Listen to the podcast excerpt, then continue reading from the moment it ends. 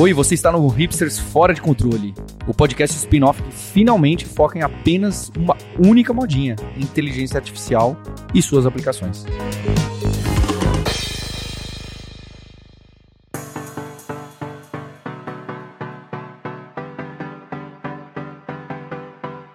Olá, hipsters! Aqui mais uma vez Marcos Mendes para a gente explorar temas bem bacanas sobre IA nessa sexta-feira com alguém que já é da casa. Fabrício Carraro está por aqui, PO da Alura, host do Dev Sem Fronteiras. E a gente tem também o Felipe Lauar, que é host do podcast Vida com IA e também é engenheiro de Machine Learning. Então vai ter muita coisa bacana para a gente poder falar por aqui. Tudo bem com vocês? E aí, galera, prazer. Felipe, muito obrigado pelo convite aí para gravar o podcast com vocês. Estou bem animado para falar um pouquinho mais sobre AI.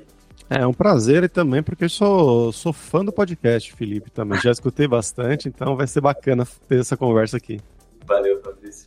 E, cara, queria, a gente tem o um formato aqui que no, na primeira metade do episódio a gente fala sobre ferramentas, o que a gente tem usado mesmo aqui na prática, no dia a dia, é interessante para de IA que ajude mesmo no trabalho, vida pessoal, enfim. E a segunda parte do episódio de a gente trabalha, fala sobre é, um estudo, um podcast, conversas interessantes que a gente viu é, para onde esse mercado está apontando, mas eu vou quebrar um pouquinho o formato nessa semana. E o Vida com IA começou em 2021. Né? Você, como engenheiro de machine learning, claro que já estava ligado nesse mercado muito antes desse novo boom de IA, né?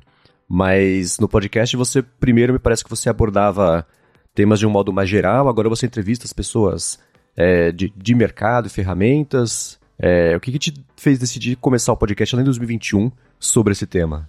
Então, na verdade, eu sou muito fã de podcast, eu consumo muito podcast desde 2019. Inclusive, eu comecei, eu estava falando para você mais cedo, Marcos, que eu comecei pelo Nerdtech, com o pessoal da Lura, e aí eu comecei a me apaixonar por podcast. Tem muito podcast de inteligência artificial no Brasil, né? Tem o Data Hackers também, que é muito bom. Tem o próprio Hipsters, que vocês fazem bastante podcast, alguns episódios sobre IA.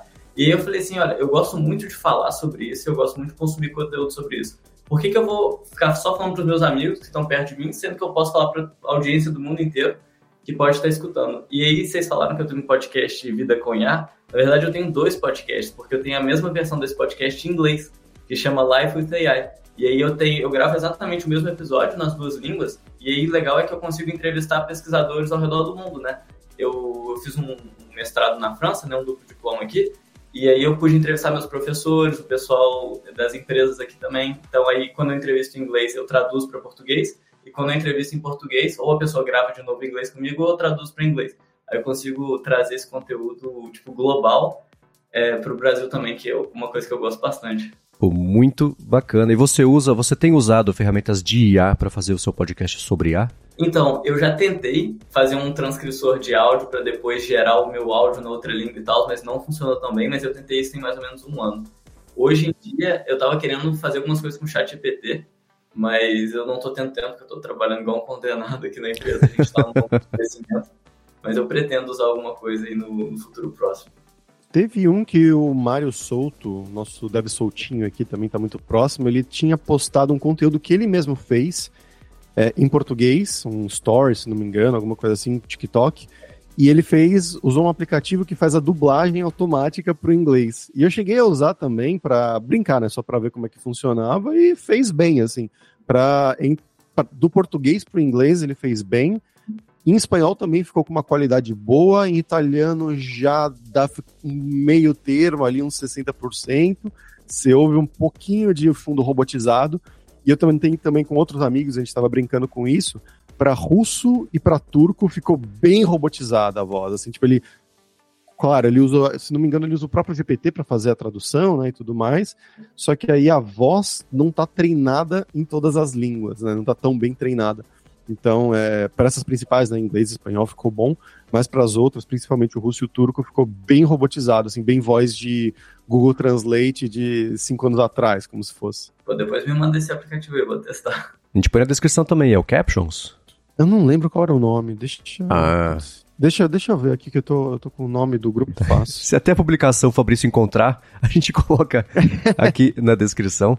Tem aparecido, a gente tem falado aqui sobre diversas ferramentas que tem a ver com voz. Nesse último ano, esse mercado deu uma, uma melhorada boa, ficou um pouco mais amplo. Tem mais interesse também, né? Acaba vindo mais dinheiro de todos os lados, né? tanto de investimento quanto de, de pessoas pagando para usar a ferramenta mesmo.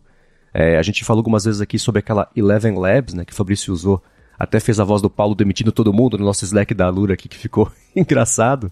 Né? Então tem aparecido uma ou outra de voz, vale talvez da hora que você tiver um tempinho, Felipe, dar uma outra espiada, porque, sei lá, nesse último ano deu uma bombada esse mercado. Eu achei aqui, Marcos, é rask.ai, tipo R-A-S-K, né? rask.ai. É, os serviços, eles têm uma versão grátis, né, para você começar a brincar com ela. Você tem um número delimitado de créditos lá, aí depois vai ser pago, claro. E o valor é bem caro, é bem, acho que são 50 dólares para 10 minutos, uma Nossa. coisa assim. É um valor tá. bem proibitivo, eu diria. Assim. Então, eles estão visando mesmo empresas, coisas bem grandes. Uhum. É, talvez o modelo seja muito grande para rodar isso, né? Tem uns modelos de árvores que são bem parrudos, aí talvez seja o caso. Uhum. É. E você nesse último, sei lá, nos últimos seis, oito meses, né? Acho que especialmente depois do chat GPT, tem notado um aumento do interesse pelo podcast, na, na, na audiência, sei lá, interação das pessoas, o tipo de público talvez um pouco mais abrangente do que o pessoal mais voltado de machine learning, como é que tem sido? Não, isso é uma ótima pergunta, porque no meu caso, como eu faço inglês e português, eu vi uma diferenciação na, nos, na audiência das duas línguas. Em português, o episódio do chat, porque eu tenho um episódio que explica o chat GPT, e eu tenho um episódio que eu explico o Transformer Attention is All You Need, que é a arquitetura por trás do chat GPT. Em inglês... Escutei esse episódio. Você gostou dele? Muito bom, muito boa explicação. Ah, legal. Então, em inglês, esse episódio, Attention is All You Need, ele explodiu. Porque eu acho que lá o pessoal estava querendo saber o que está acontecendo por trás do chat GPT. No Brasil, esse episódio não explodiu, mas o episódio do chat GPT explodiu. E aí a galera tava querendo saber mais a aplicação e lá talvez mais a tecnologia por trás. Isso foi um negócio que eu percebi. É, interessante. Pode ser talvez uma barreira de idioma mesmo, né? Para quem, por exemplo, já fala inglês nativamente, não vai não tem aquele não vai se assustar com um, um termo, alguma coisa técnica que fala, putz, não sei nem o que eles estão falando, sei lá. E a ferramenta é a ferramenta, a galera chega, entra e usa e beleza, né? Pode ter alguma coisa aí. É, ou talvez esteja mais no dia a dia lá do pessoal que tem. Tem mais pessoas, talvez, que estejam nesse dia a dia de criar uma própria AI. Não sei, o que, que você acha, Felipe? É, eu acho que é isso, assim, eu acho que no Brasil a gente está bem atrasado em relação às tecnologias que a gente está sendo usadas. É, vocês falaram que gostam de falar bastante de tecnologia que está sendo usada é, nessa primeira parte do podcast. Tem uma que, não sei se vocês conhecem, chama LangChain. LangChain é um framework para você lidar com LLM, né, que é Large Language Model. E aí você consegue, por exemplo, encadear o chat GPT para depois de você usar ele, você usa outra coisa. Ou você consegue fazer o parser da saída, né, que é, por exemplo, você indicar para ele o a formato que você quer na saída, e você consegue integrar ele facilmente com, com a sua aplicação. E é uma coisa que está sendo muito usada, tipo, aqui na nossa empresa a gente usa, tem uma porrada de gente usando lá fora, é aqui fora, mas no Brasil eu vejo muita pouca gente falando sobre isso. Então eu acho que a gente precisa de, sei lá, tentar que fazer com que a informação chegue de uma forma mais fácil e mais rápida para o Brasil, porque eu acho que a gente está ficando bem atrás para essas coisas de deep tech e tal. É, bom, a gente espera que esse podcast esteja ajudando um pouquinho. É, nesse caso, LangChain, se a gente tivesse um bingo do Hipsters fora de controle, LangChain certamente estaria na carta de todo mundo, que a gente sempre menciona ele como um exemplo. O Sérgio adora o LangChain, a gente falou, podemos ter um episódio só sobre isso. Ainda tá na fila, a gente ainda não falou é, esmiuçando ele, mas me parece talvez é, é outra coisa assim, para quem não é técnico, escuta esse nome e fala, putz, não, sei lá, eu já nem vou entender e não, não mergulha e tirando o nome, olha o que ele faz, dá para entender o conceito e começar a adotar, né? E Marcos, eu queria trazer uma outra ferramenta que eu usei essa semana, inclusive, para um outro projetinho, né? Você sabe que eu gosto das línguas, de coisas estrangeiras e tudo mais. É, e eu tenho conteúdos, né? Eu faço conteúdos para um outro canal que eu tenho que é só de línguas. E eu tava querendo transformar uns vídeos meus em shorts, né? Tipo, vídeos longos de 20 minutos, 15 minutos, em shorts para postar em Instagram, em TikTok, né? Para gerar uma publicidade ali. Isso não, não tem nada a ver com IA, se vocês for verem assim, é, com IA técnica, é uma coisa de IA aplicada mesmo, né? Que é quando a gente traz aqui essas ferramentas. O vídeo lá fala de línguas, não tem nada a ver com coisas técnicas, e eu usei uma ferramenta que se chama Opus Clip, que você joga lá um vídeo do YouTube, né, um link do vídeo do YouTube, ou você pode subir o próprio vídeo, né, eles têm a, essa possibilidade de vídeos até 2 GB ou 1 GB, tem uma limitação lá, mas você consegue subir esse vídeo pela própria ferramenta, e eles criaram uma coisa que a própria ferramenta já entende, ah, essa parte aqui vai ser boa para criar um short. Então ela já separa para você, já cria separadinho, assim, ó, essa parte começa do, do ponto tal até o ponto tal, ele dá uma nota ó, isso aqui vai dar um short, ó, 99% de chance de ser um bom short. Essa aqui já mais ou menos, 84, essa aqui 63. Então ele separa em várias possibilidades de shorts e você consegue fazer o download desse short e ele já adiciona a legenda também para você. Olha. Então eles colocaram várias coisas juntas. Ele tem a versão grátis também que você pode usar para gerar vídeos curtos, né, é, shortzinhos de vídeos mais longos que você tem. E aí você aceita ou não, né? Você pode depois, se você quiser, você baixa e você edita, né? Você, ele, ele, se você achar que ficou longo demais, você corta uma parte do começo, uma parte do final, ou do meio, enfim, você pode ter esse controle a mais também, essa revisão humana que a gente sempre fala, né? Usar a IA, mas com revisão humana. Mas eu achei bem útil, bem legal, que mesmo que você não for usar, é, respeitar 100% a recomendação dele, já serve como um bom ponto de início, que já faz um grande trabalho para você não ter que reassistir o vídeo inteiro e ficar vendo quais partes. Ele faz isso para você, eu achei bem legal. É Opus Clip. Pô, bem legal. E curioso que ele já dá a nota de confiabilidade em si mesmo do quanto isso pode viralizar, né? Exatamente. tá aqui Usando eu fiz provavelmente um... É. um GPT, né, por, por trás. Uhum. Sim, sim. É. E isso esbarra um pouquinho numa coisa que eu tinha visto um pessoal comentar. A gente quase falou sobre isso uma vez, que era sobre uh, os modelos conversacionais trazerem um nível de certeza que eles têm a respeito da própria resposta. Né? Então, você pede lá para o ChatGPT alguma coisa, ele te dá a resposta e fala, ó, eu tenho 72% de certeza que tá certo, tá? Mas checa. Então, se tivesse essa, essa auto-checagem para isso também, e é uma coisa que pareceria até natural que viesse no momento que é, der para resolver o desafio dele ter um pouco de consciência sobre o que ele disse e não só gerar os textos da, da forma preditiva. Então essa ferramenta já traz um pouquinho disso e dá essa, essa certeza, o nível de certeza de um bom trabalho que você pediu para ela fazer.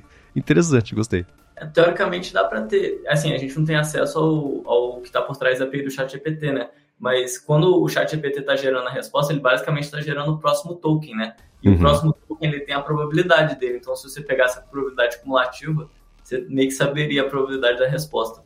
O negócio é que talvez ele também tenha uma probabilidade muito alta para gerar quando ele está falando coisa errada, né? Aí complica um pouco. Que esse daí é o maior problema, inclusive, dos LLMs, né? Que, tipo, ele pode falar um trem que não tem nada a ver, mas ele vai estar tá 100% certo do que ele está falando. O pessoal tem falado sobre exatamente isso, né? A corretude e tal, que talvez no futuro você, quando gerasse uma. Quando o GPT gerasse uma resposta ou qualquer LLM, né? Talvez antes de mostrar para o usuário, ele fizesse uma reanálise daquela própria coisa que ele já gerou e uma correção, talvez, em cima disso. Claro, isso demoraria mais, geraria mais custo computacional, mas que talvez no futuro isso valesse a pena quando a gente tivesse mais poder, não sei. Não sei se vocês viram o framework de agentes que está rolando ultimamente. É, tem no LangChain, tem no, no Hugging Face também. Eu, sei, eu, eu posso falar um pouco mais sobre isso, talvez? Manda bala, claro. É, esse framework de agentes é quando você tem meio que um agente global que ele controla outros agentes. Então, por exemplo, imagina que você quer criar lá um chatbot que vai conversar sobre física, química e matemática, e também que quer ser um chatbot conversacional. Então, você vai ter um agente mestre que vai controlar um agente que é especialista em física, um agente que é especialista em química, matemática e conversacional. E aí, tipo, se tem esse agente global, talvez poderia ter um agente de saída que verifica né, a resposta se está boa. Talvez pode ser alguma coisa aí para resolver esse problema, não sei. Uhum. Pô, é, é uma boa mesmo. Eu tinha visto o lance de agentes da Hugging Face, que era sobre geração de imagem e a descrição da própria imagem e depois a customização, mexer. Então era. Tava apontando meio para isso, mas essa pode ser, bacana. Ah, inclusive, eu acho que o futuro tá mais para isso, de tipo, a gente ter grandes agentes que comandam agentes menores, né? Embaixo dele, e daí você consegue substituir aplicações por isso, né? Porque você vai precisar de uma interface gigantesca com vários botões se o pessoa pela interface de texto, ou mesmo interface de voz, né, se traduz a voz para texto. E aí você tem um grande agente que, olha, beleza, se ele falou isso é porque ele clicaria nesse botão aqui. Então acho que a interface vai mudar um pouco no futuro com esses agentes. Tipo, quando funcionar perfeitamente, né? Porque hoje já funciona bem, mas longe de, de ser perfeito para substituir uma aplicação por isso.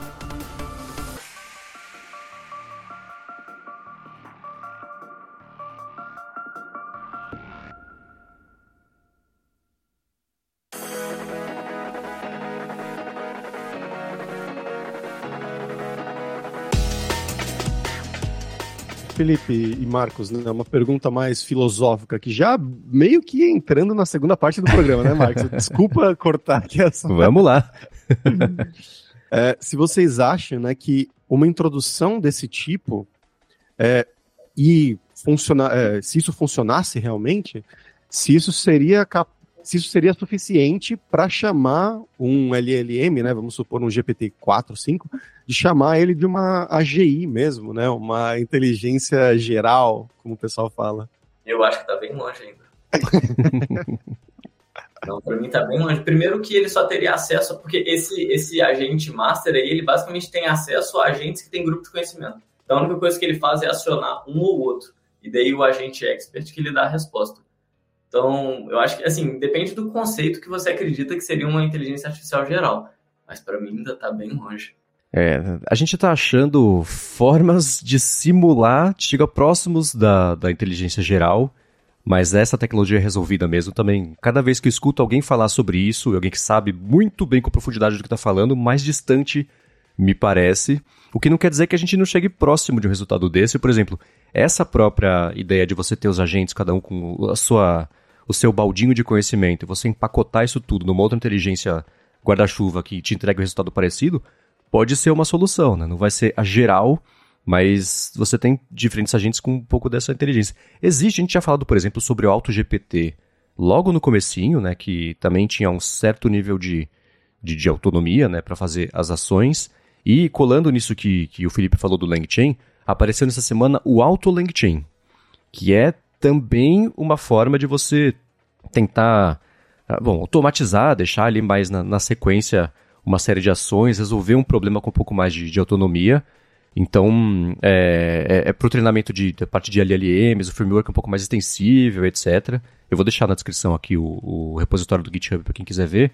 Então, a gente vê diversas iniciativas assim, putz, chegar lá tá difícil. Então, a gente vai juntar vários pedacinhos e, e já com o que a gente tem hoje, vai ser tipo lá. e por hora já está muito além do que a gente tinha há seis meses. Então todo mundo se dê por satisfeito enquanto a gente trabalha nessa solução de verdade. É, e tem um muito de marketing também nisso, né? Eu estava vendo essa semana um, um, um, vídeo de uma palestra do Bubeck, né? Que é um dos caras que está por trás lá da Microsoft Research e tudo mais, que ele fez sobre o artigo que eles lançaram, se não me engano, foi em uns dois, três meses atrás, é, falando, discutindo essa possibilidade, né? Se o próprio GPT-4 já não seria uma inteligência artificial geral. E aí ele fala de várias discussões né, sobre o que é inteligência e tudo mais, e a conclusão do artigo e da palestra dele é que nós vemos que se ele não é ainda uma inteligência artificial geral, ele é um começo do que vai ser. Tipo, ele já demonstra é, capacidades que seriam atribuídas ou poderiam ser atribuídas a uma inteligência artificial geral.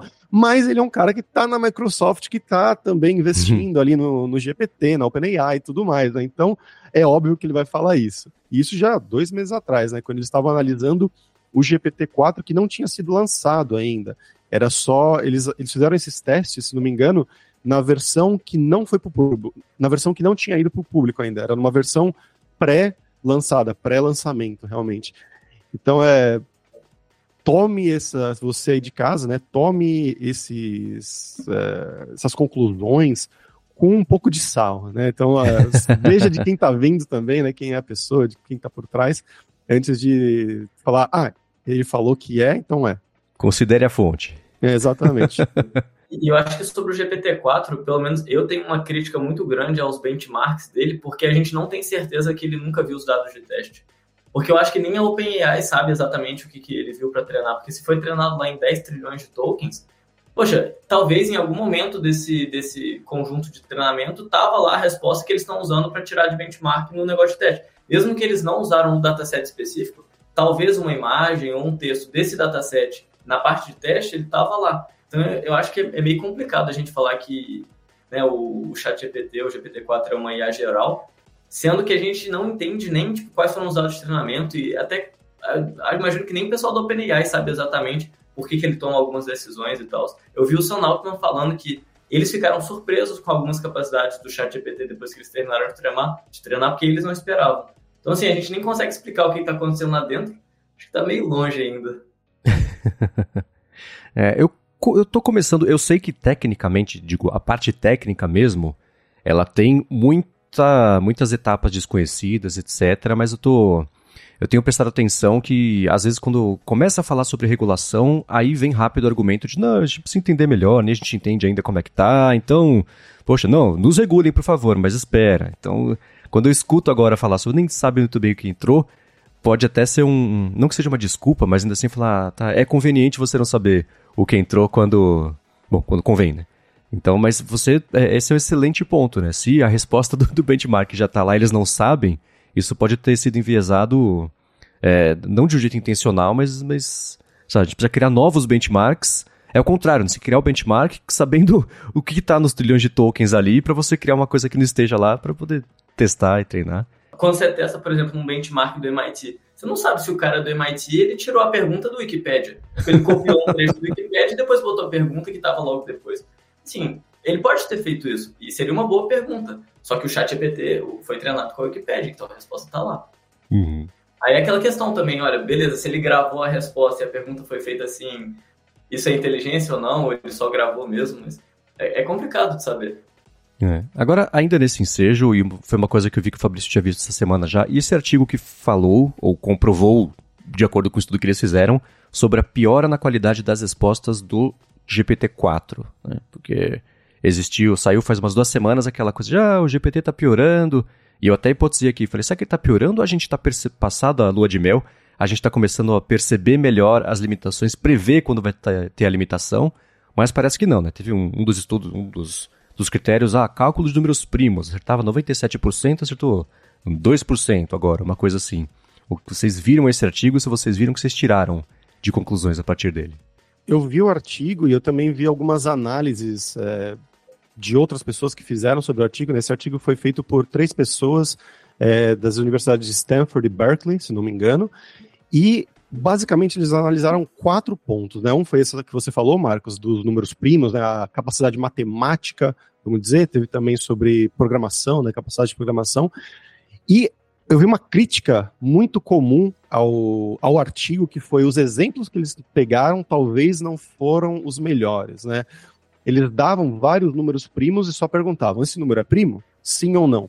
E a, o jeito que eles fizeram as perguntas também teve uma grande crítica a isso.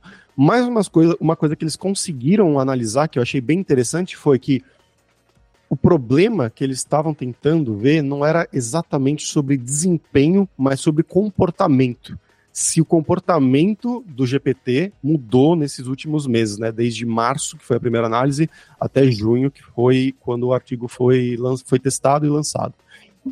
E realmente teve uma mudança de, de comportamento, isso foi comprovado realmente, que eu, eu testei, inclusive, aqui, e funcionou para mim, o teste que eles fizeram deu o mesmo resultado, que foi aparentemente o GPT atual de junho, julho, ele não está considerando a chain of thought, né, a cadeia de pensamento, que é uma coisa que engenheiros de prompt vêm falando, né, que é quando você fala para ele, ó, pense passo a passo, é, faça isso, em vez de dar a resposta e já completar o, o parâmetro que eu quero, o resultado, você fala para ele, pense passo a passo, e aí em vez de dar essa resposta, ele vai começar a falar, ó, por causa disso, disso, disso, então no final ele te dá a resposta. E ele tá ignorando o chain of thought agora. Então você fala, você faz uma pergunta para ele, e, em vez de ele fazer uma coisa que ele fazia em março, né? Olha, se você pensa que o número tal, você faz assim, o cálculo, n mais um, não sei o quê. Portanto, o resultado é verdadeiro ou é falso. Agora ele está dando sim, sim ou não. Mesmo quando você fala para ele, é, pense passo a passo. Que é uma mudança, talvez não do desempenho dele, mas do comportamento de como ele está analisando o seu prompt.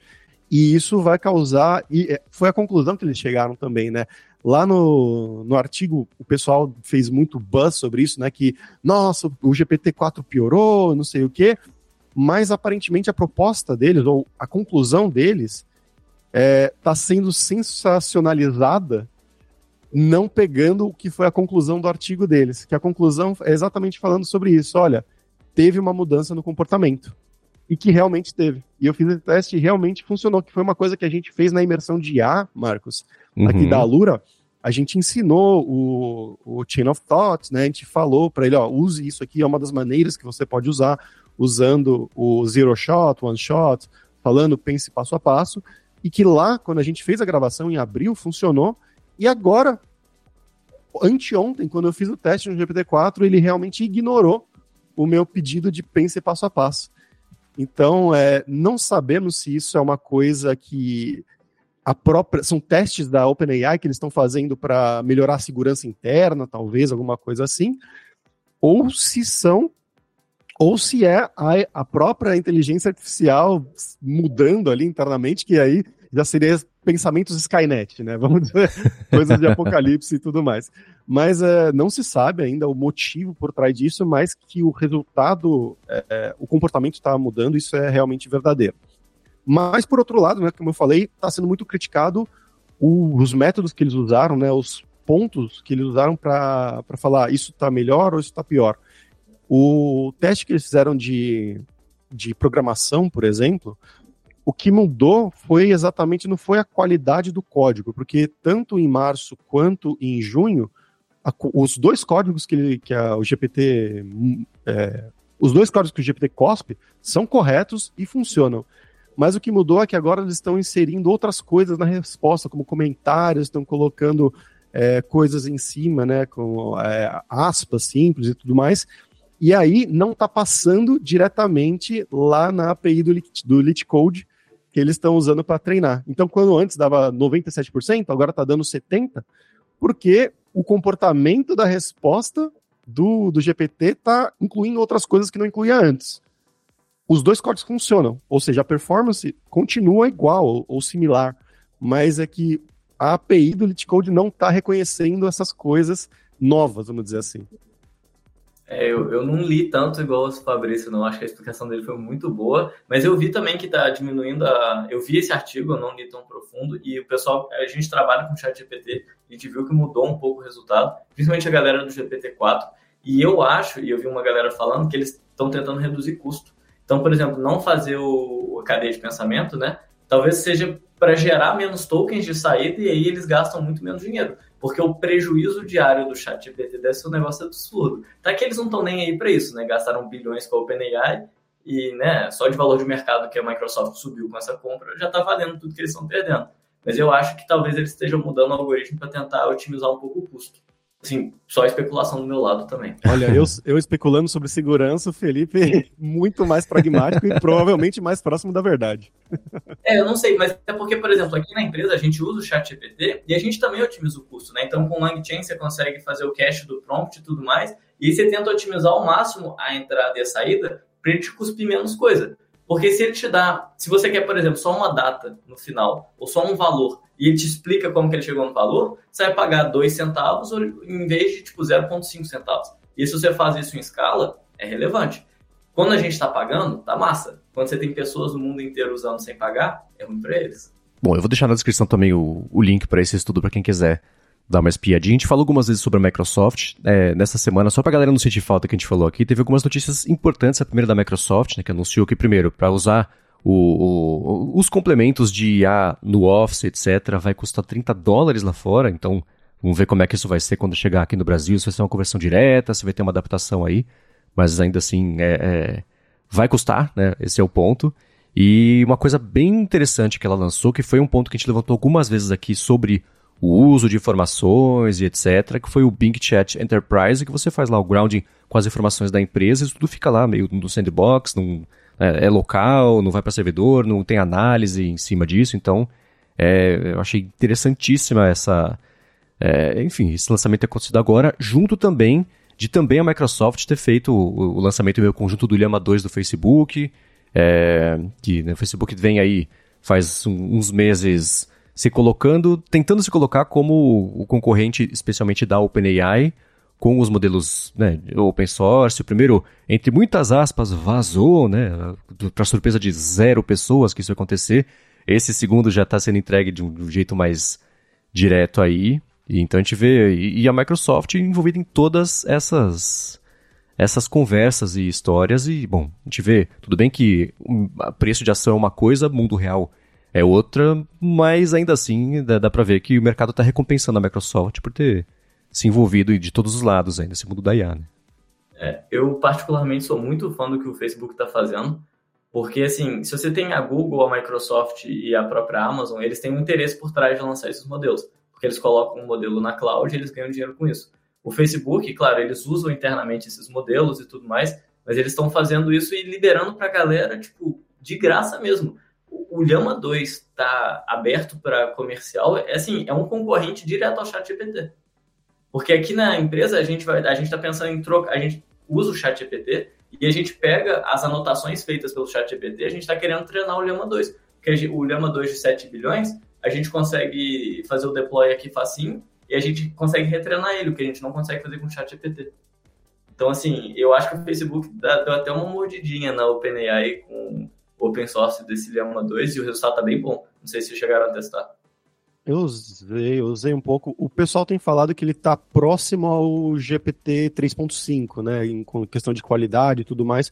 Eu achei que ele, ele se narra muito. Então, você faz uma pergunta para ele, ele fala: Ah, então, Fabrício, pensando alto. Não sei o que, não sei o que. Então ele tipo, vai se narrando para ser engraçadinho, não sei, mas é, o, a qualidade das respostas que ele me deu foi foi boa, assim, não, não posso reclamar de nada. E eu queria trazer com isso uma pergunta para o Felipe, inclusive, né, que você falou que vocês estão pensando em implementar aí na sua empresa o, o, modelo de 7 bilhões. Eles lançaram três modelos agora do Lema 2, né? O 7, o 13 bilhões e o 70 bilhões. E é, pergunta mais técnica mesmo, como que isso seria implementado? Você falou que vocês conseguem rodar tranquilamente de 7 localmente. Isso seria em um servidor próprio da sua empresa e vamos rodar para todo mundo internamente ter acesso? E por que não o de 70? Não, é, na verdade a gente faz o deploy para os nossos clientes, né? Então a gente realmente uhum. usa modelo generativo para o cliente, né? Então, tipo, uma parte da nossa pipeline que o cliente usa tem modelo generativo. E aí, tipo, a nossa arquitetura interna é muito fácil você mudar, colocar, usar o modelo A, B ou C, mesmo que eles sejam modelos completamente diferentes. Então seria realmente retreinar o Llama e colocar ele na nossa pipeline. E aí com o LangChain você consegue especificar muito bem. Então, tipo, você pode estar usando o modelo da OpenAI ou o modelo do, do Facebook. Se você colocar lá bem certinho no prompt o que, que você quer e colocar o formato de output com o output parser de, do LangChain, você consegue só usar o modelo A ou o modelo B. E a maior diferença é que a gente consegue treinar, né? O do OpenAI a gente não consegue treinar. E sobre por que usar o 7B ou o 70B, eu acho que é realmente custo. Porque se você vai ganhar 1, 2, 3% de acurácia e você vai gastar três vezes mais, não faz sentido, né? Ainda mais que ao longo do tempo, com o feedback humano, a gente consegue ir retreinando esse modelo infinitamente. Então, assim, é, é, é aquela questão, tipo, será que vale a pena, né? Pagar muito mais caro para ter um pouquinho mais de resultado? E a gente vai testar, mas provavelmente a gente vai usar o de 7 bilhões que, assim, realmente, para você ter um chatbot, muda, mas para você ter uma pergunta específica do nosso, igual o que a gente faz, acho que. A gente vai testar, mas acho que não vai mudar muita coisa, não. Ah, e sobre umas ferramentas que a gente está usando aqui na empresa, não sei se vocês já chegaram a falar sobre essas ferramentas pré-treinadas que tem em cloud.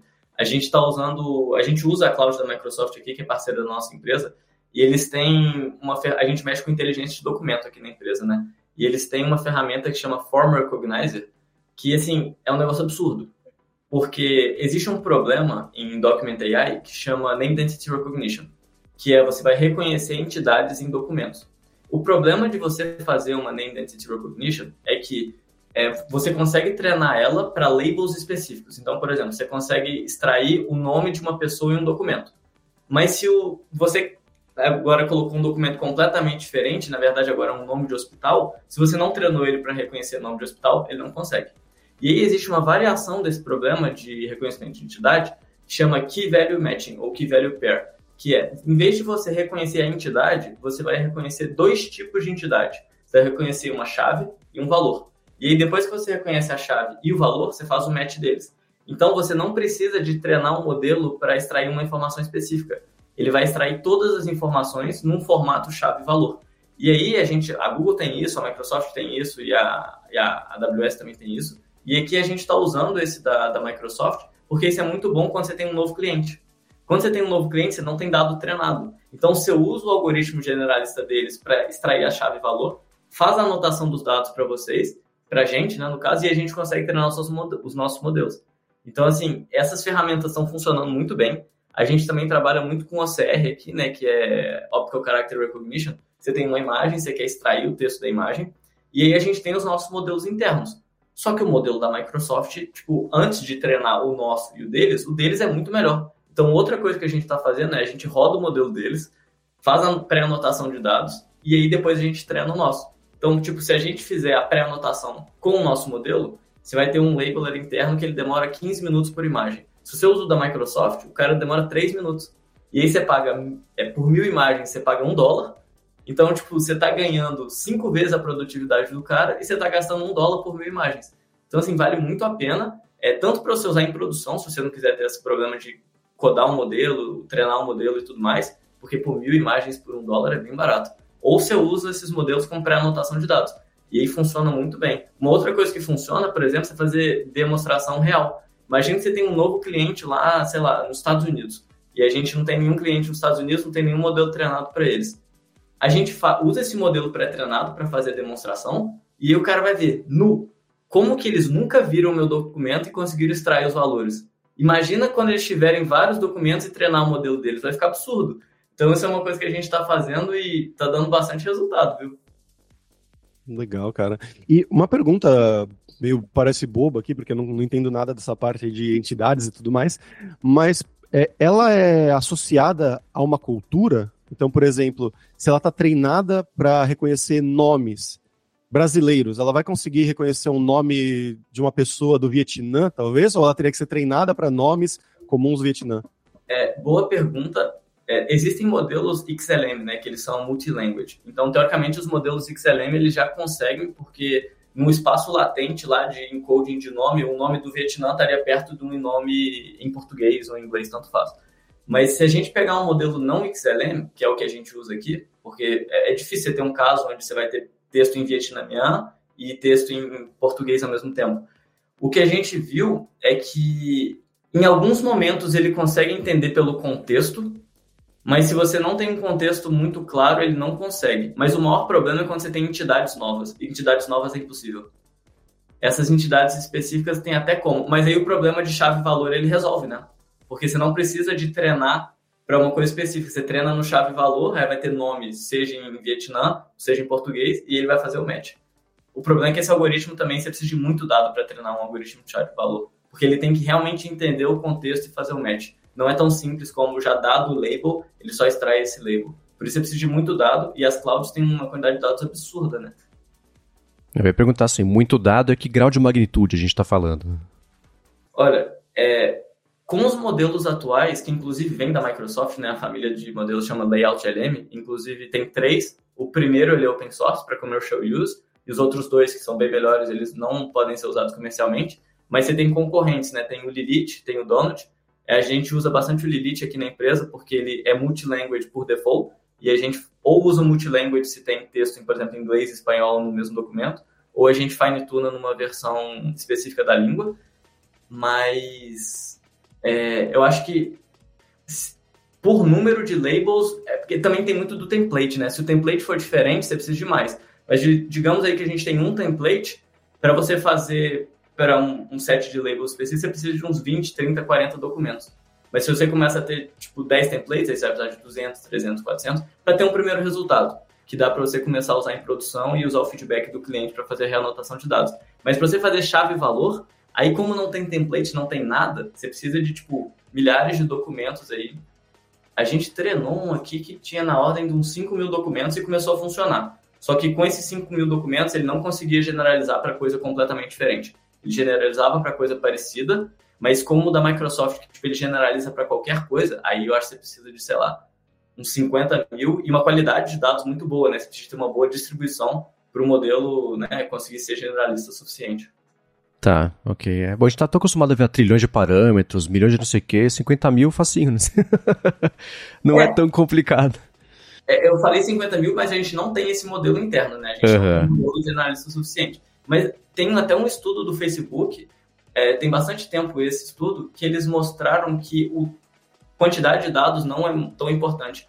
Que eles conseguiram ter, usando o mesmo dataset, eles excluíram dados que, um pouco ruidosos ou dados quase que repetidos e eles viram que o modelo melhorou a capacidade de generalização. Então a qualidade dos dados é bem mais importante do que a quantidade. É, a gente tem visto esse movimento para todo o pacote de treinamento, de parâmetros, etc. Por um período foi assim, uau, tem não sei quantos bilhões e trilhões, foi crescendo, inflando, inflando, inflando. E especialmente, me parece, né, por conta do Lhama do Facebook, que era muito menor, aí foi ao contrário. Agora o lance é você otimizar os parâmetros, quanto menor for a quantidade de parâmetros com maior qualidade, você vai entregar um modelo mais bacana. Então o pessoal está voltando um pouquinho nesse, nesse pêndulo. Daqui a pouco deve aumentar de novo, mas tem sido interessante ver essa, essa redução e a, a grande. O, o, grande lance é você achar a menor quantidade possível de parâmetros, assim, em escalas gigantescas, mas que te entreguem um resultado melhor do que uma quantidade maior entregaria. E é, é mais um jeito que eles estão tentando achar de diferenciar em relação ao OpenAI. E isso abre caminho também, me parece, para treinamento e uso dos modelos localmente, etc. Você vê o Google, na Google I.O. falou sobre o modelo que você usa, e, sei lá, desde um um desktop parrudão até um feito para rodar em mobile e aplicativo, né, telefone, etc. Então, é, a gente vai encontrar um pouquinho também de cada um ter a sua aplicação, o seu lugar para rodar e, e contanto que o resultado seja parecido ou o mais próximo possível do outro, tudo anda para frente meio junto, né? É, e também a, a, qualidade do treinamento, não, não só a qualidade dos dados, mas o tipo do treinamento, né? Porque até o, o Attention is All You Need, né, o paper do Bert, a gente só treinava supervisionado, quase não existia aprendizado self-supervisionado. Agora, com, com esses modelos de transformers, né, que eles aprendem muito bem de Masked Language Model, né, que você mascarar uma parte do pixel, tem uma parte ou do pixel, ou, ou da imagem, ou do texto, né, esses novos tipos de treinamento, eles fazem uma diferença muito grande. Então, por exemplo, por que, que os, modelos, os modelos de Document AI eles funcionam muito bem? Com 5 mil exemplos ou com 50 exemplos? Porque teve um pré-treinamento muito robusto nessa parte de entender o layout global do documento, né? Então, tipo, você não precisa dos labels para fazer o treinamento inicial. Primeiro, você tem um modelo que ele já entende a, a analisar, entender o que está acontecendo em um documento em si, e depois você faz o fine-tuning desse modelo para o seu caso específico. Então, você não parte de um modelo, entre aspas, burro. Já parte um modelo bem inteligente, bem robusto em documento, né, é, propriamente dito, e aí depois ele fica específico na sua tarefa. Então, acho que isso também faz uma grande diferença. Até porque a gente vê né, o, o paper do Instruct GPT, porque o Chat GPT não tem paper, né? Mas ele tem o Instruct GPT, que é o predecessor do Chat GPT, e eles falam, ah, usa esse paper aqui e é mais ou menos igual com pequenas modificações. O Instruct GPT, eles pegam a versão pré-treinada do GPT-3 e eles é, incluem a parte RLHF, né, que é o Reinforcement Learning with Human Feedback, e eles mostram que o modelo pequeno depois de fazer o RLHF, ele é muito melhor do que o modelo grande sem fazer o RLHF. Então, a, a qualidade dos treina, do treinamento ela é muito importante, né?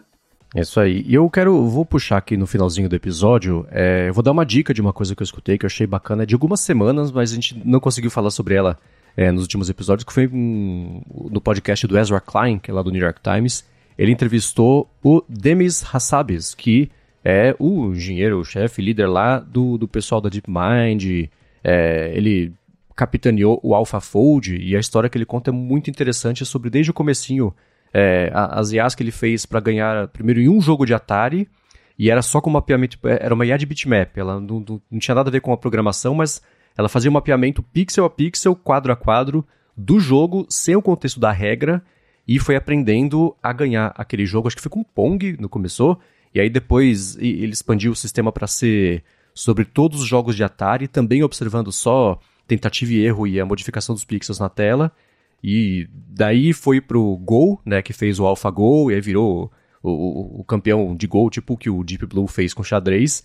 E daí eles migraram pro AlphaFold, que foi uh, um, um divisor de águas na parte de previsão das proteínas, etc. Porque o desafio era você tinha a proteína descrita, como se fosse, sei lá, o DNA com o ATCG é, centenas de vezes, e você não conseguia, por meio da descrição da proteína, prever como é que ela ficaria no mundo real, tridimensional, etc. Eles conseguiram fazer esse sistema de um jeito eficiente, a ponto de que a proteína ela é prevista com um átomo de, de, de margem de erro, porque a comunidade científica não aceitava mais do que um átomo de distância. Então, se o negócio gerasse com dois átomos de distância em relação ao que é de verdade, inútil.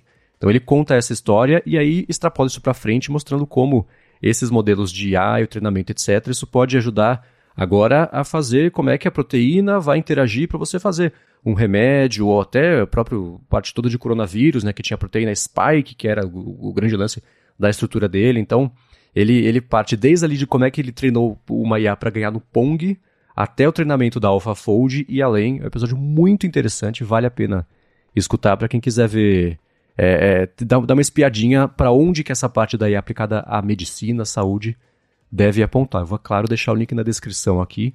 Eu queria saber de vocês, se vocês leram, ouviram alguma coisa que chama a atenção de vocês nos últimos dias pra gente colocar aqui, ou se fica de lição de casa para a próxima participação. ah, tem uma boa, Marcos. É. Que essa semana o GPT-4 ele deu a possibilidade de você ter 50 prompts a cada três horas e não mais 25, né? Ah. Então eles aumentaram a capacidade. Nossos amigos aí que pagam 20 dólares por mês para ter acesso ao GPT-4, ao chat GPT, né, com o modelo GPT-4, vão poder ter 50 agora em vez de 25, e, e esse aumento para todo mundo foi 50, mas para algumas pessoas foi inclusive mais, porque um amigo meu ele tá podendo ter 200 agora. Nossa. Ele é um early adopter, né? Então ele, ele acho que ele colocou o, o e-mail dele para ter acesso muitos, muitos meses atrás, talvez em setembro, outubro do ano passado, alguma coisa assim.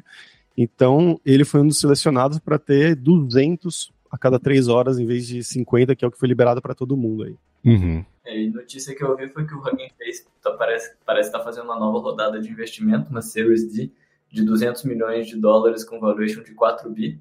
E aí quer dizer que a gente vai ter bastante mais modelo open source, e quer dizer também que eles estão dando um prejuízo homérico, porque a última rodada não tem nenhum ano. e a última rodada também foi de 200 milhões de dólares, então uhum. eles já é. torraram tudo, mas eles estão torrando uma grana. Nossa, eu, eu tinha visto, inclusive, que eles tinham proibido, quando eu estava brincando com aquela coisa de gerar é, QR Codes, né, com o modelo da ControlNet sendo usado com da, do Stable Diffusion, eles tinham é, banido de rodar esses modelos da Stable Diffusion com a ControlNet lá, porque era muita coisa, acho que ele estava gerando muito prejuízo para eles, eles proibiram. Uhum. É, o negócio da Hugging Face é todo mundo usa, pelo menos todo mundo da bolha de A usa, mas você conhece alguém que paga? Eu não conheço. Não, verdade. Não. Se, se, você, se a gente está usando, quer dizer que a gente está gastando espaço de cloud, espaço de processamento, mas não conheço ninguém que paga. Uhum. É, eu vejo muitas dessas ferramentas divertidinhas que tem a ver com essas, esses modelos novos de IA, são sempre no Hugging Face para rodar. Então faz sentido, né? Uma das primeiras de imagem, eu lembro que quando saiu o Dali, saiu um, um, um Dali é, é paralelo que rodava no Hugging Face, acho que foi o primeiro, meu primeiro contato ali com ele. E desde lá ele dava umas baleadas, né, para emprestar o termo do Twitter. Aqui até hoje você vê ferramentas que são bacanas que colocando por lá, você tem os prós e os contras, né? Vamos ver se pô, de 200, quando você falou 200 milhões para 4 bilhões, foi o, a é, mudança 200, de valuation é, em um ano? Foi 100 milhões para 2 bi, agora tá 200 milhões para 4 bi. Muito bem, Felipe, muito obrigado por ter tirado um tempinho aqui da sua tarde no fuso horário aí para participar aqui da gravação de hoje. Obrigado mesmo, foi muito interessante. Obrigado mais uma vez também, Fabrício, por ter trazido as ferramentas e os comentários, dicas e conhecimento. Espero ter acrescentado do dia de vocês. Lembrando, links na descrição do episódio do que a gente comentou por aqui. E a gente volta na sexta que vem para falar sobre muito mais IA que vem por aqui. Hipsters, abraços, tchau!